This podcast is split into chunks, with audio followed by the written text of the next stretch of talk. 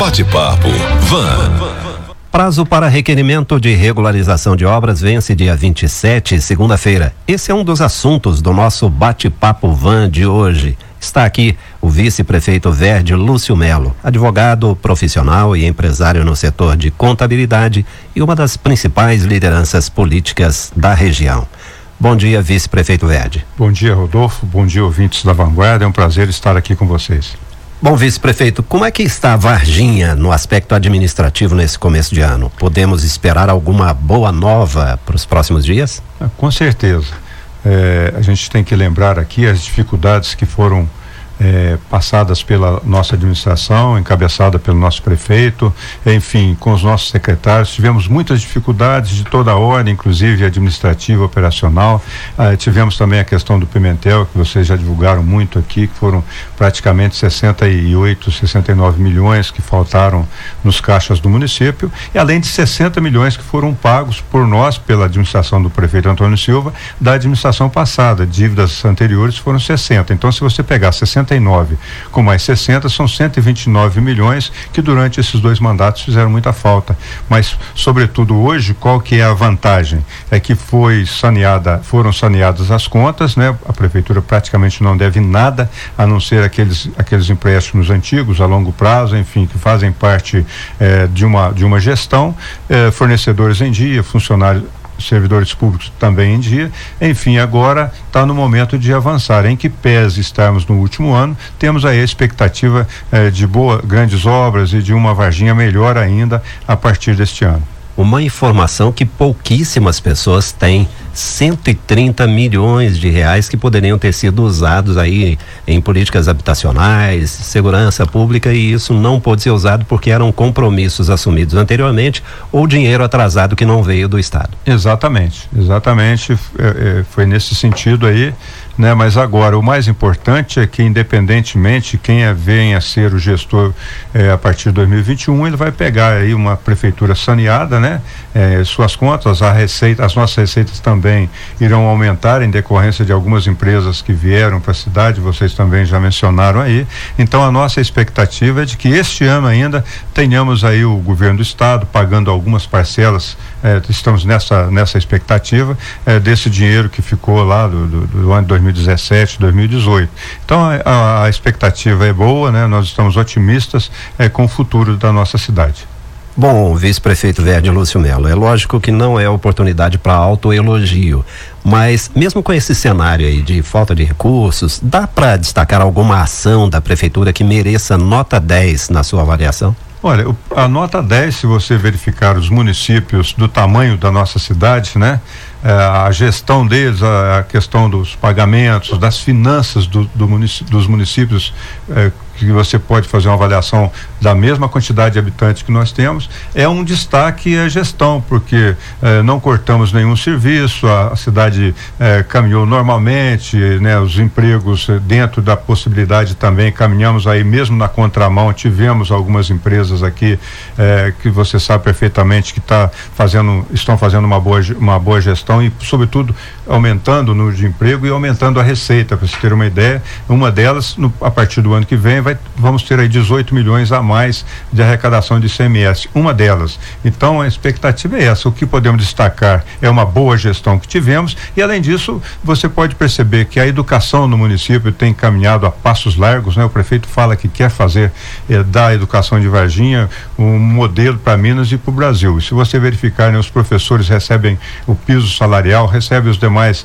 eh, acréscimos legais de acordo com a legislação. Agora recentemente distribuímos aí kits né, para todos os alunos da rede pública eh, do município. Enfim, compramos o prédio da Secretaria de Educação na própria na Vila Pinto, reformamos todas as escolas. Então eu queria destacar aqui a nossa educação, além de inaugurarmos algumas delas. Agora vamos inaugurar o Carvalho, já vai começar o ano letivo com uma escola nova na região do Carvalho e, e Novo Tempo, Cruzeiro Noticiamos do Sul. há pouco, inclusive. Né? Exatamente, ela será inaugurada agora. Os alunos, os próximos alunos deste ano já vão estar na nova, a nova escola. Inauguramos aquela do Fátima, reformamos algumas. Quem se lembra da escola Domingos Ribeiro de Resende, que estava caindo quando nós entramos, teve aquele problema de desabamento, Sim. reformamos o Domingos Ribeiro de Resende e outras escolas foram reformadas, enfim, a educação tem caminhado a passos largos. Obviamente que a saúde nós eh, não podemos falar o mesmo, porque nós somos uma cidade polo e aqui vem pacientes de todo o entorno da nossa cidade, é uma referência na saúde,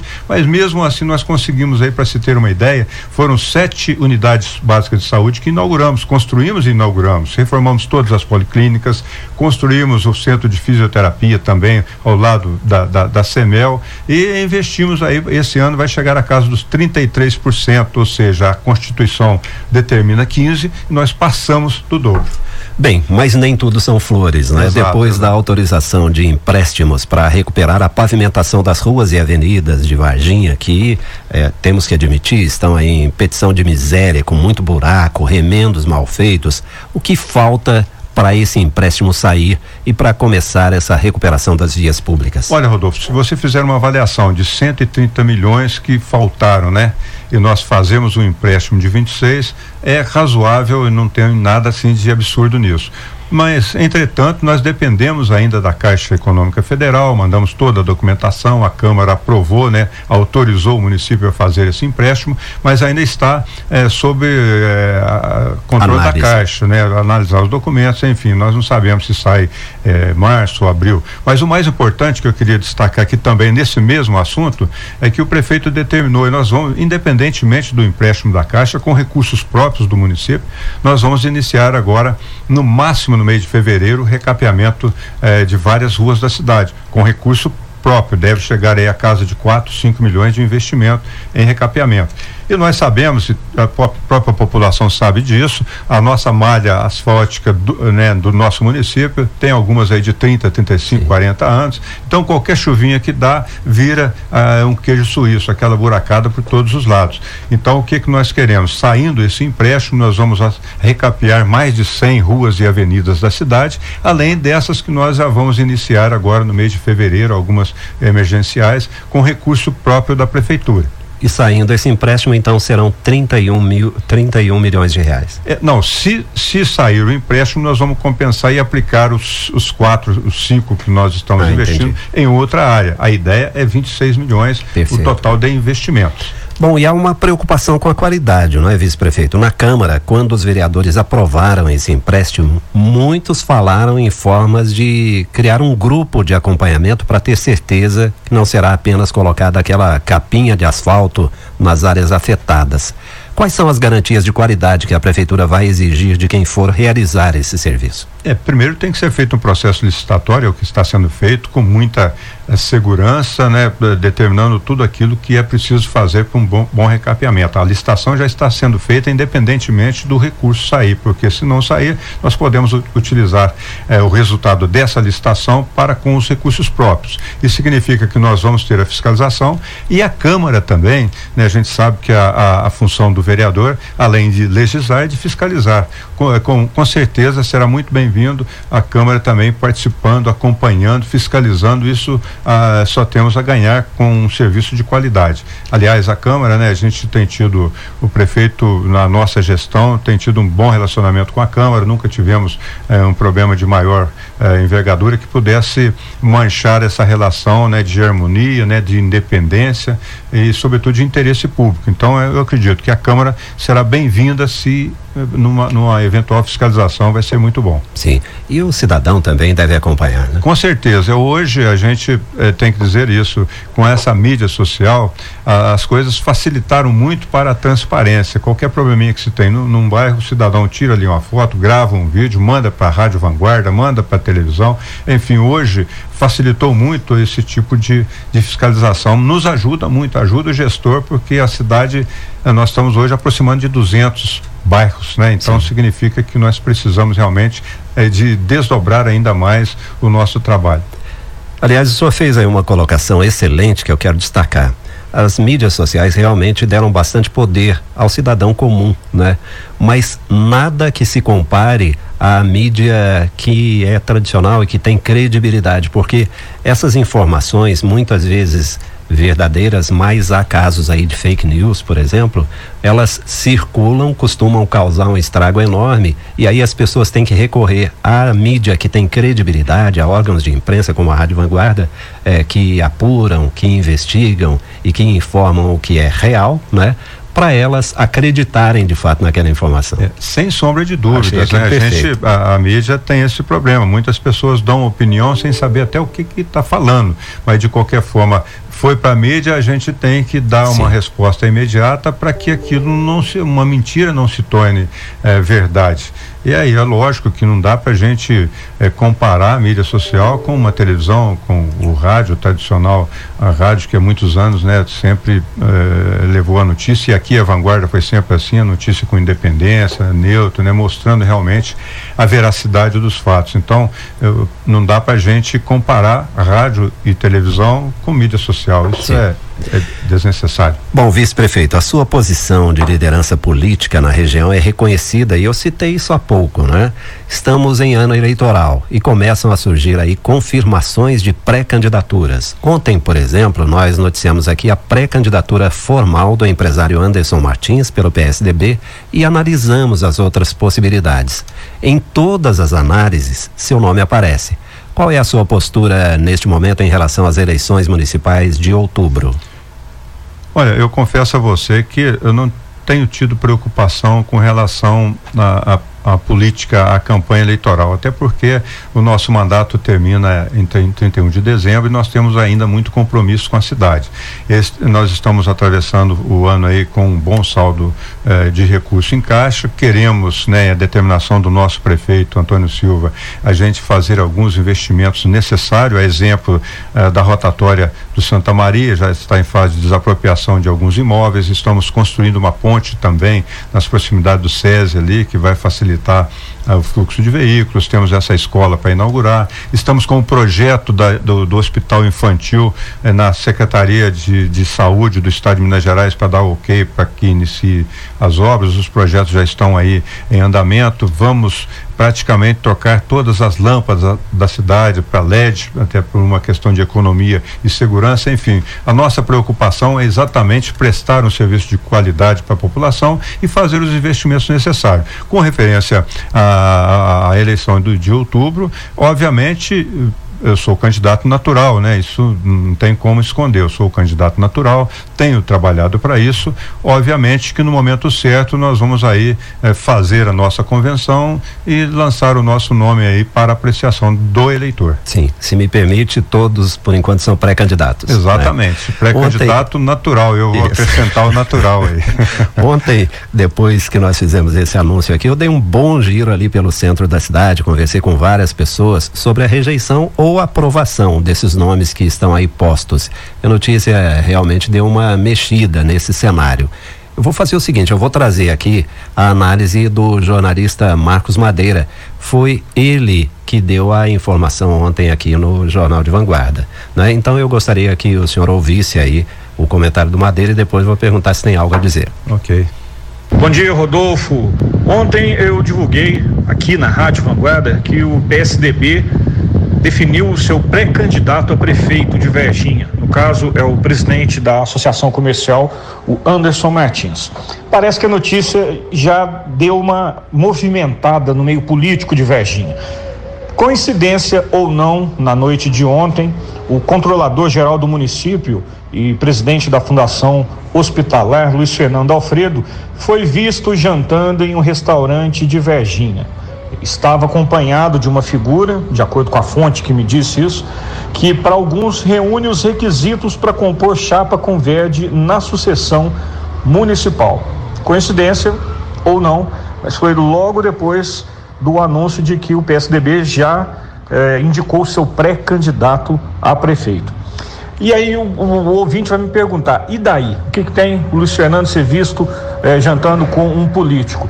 É que o para quem não, não, não sabe da história, o Luiz Fernando, ele 19 anos como secretário municipal, 20 anos como presidente da Fundação Hospitalar, mas o principal perfil dele é de articulador político.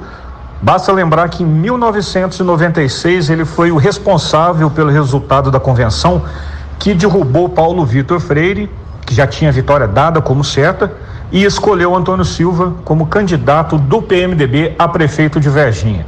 Você se lembra? Antônio Silva levou no ano seguinte, foi prefeito de 97 a 2000. Portanto, Mais do que nunca, agora a gente pode dizer: começou a eleição em Varginha. Marcos Madeira, especial para o Jornal de Vanguarda. Vice-prefeito Verde Lúcio Melo, todos os pré-candidatos estão sendo muito observados, né? Algo a dizer? Olha, na verdade, primeiro eu quero aqui cumprimentar o Madeira, né? Sempre está trazendo a notícia de primeira hora e com qualidade, isso é muito bom.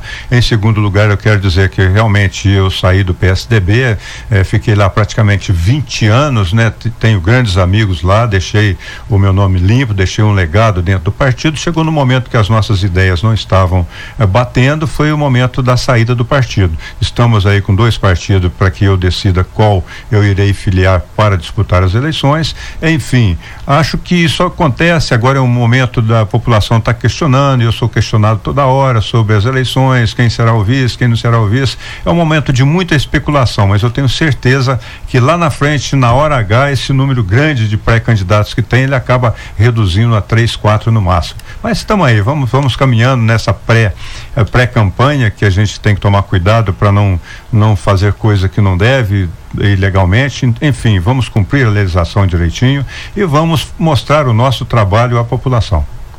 Muito bem, vamos ao anúncio principal que motivou a sua vinda ao Jornal de Vanguarda. É óbvio que uh, depois que nós ajeitamos essa, essa nossa agenda, vários uh, assuntos novos surgiram, por isso que a gente desviou um pouquinho do tema principal. Mas vamos lá.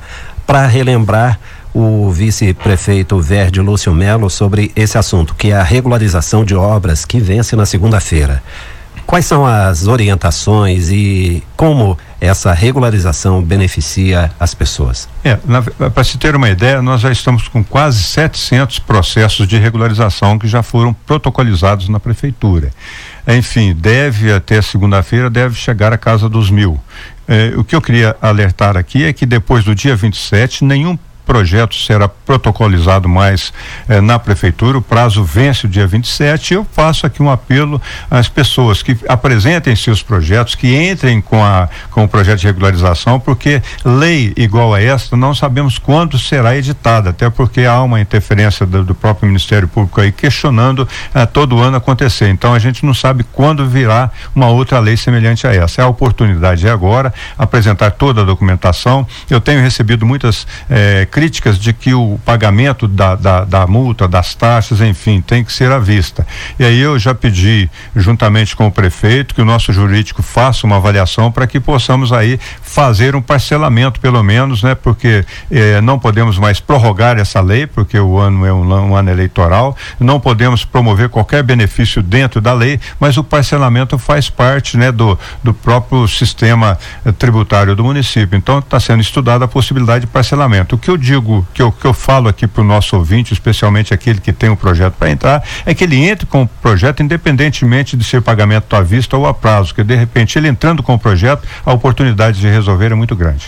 Vice-prefeito, o nosso tempo está hiper esgotado.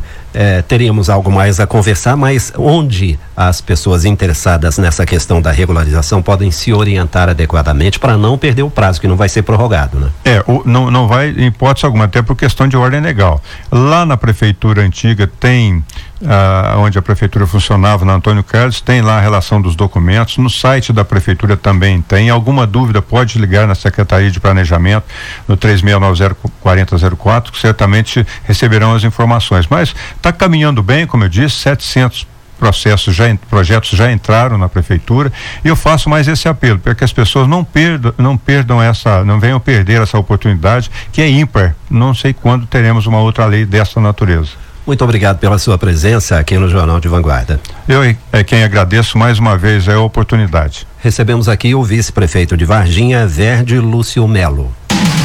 Bate-papo, Van. Jornalismo de Vanguarda é aqui.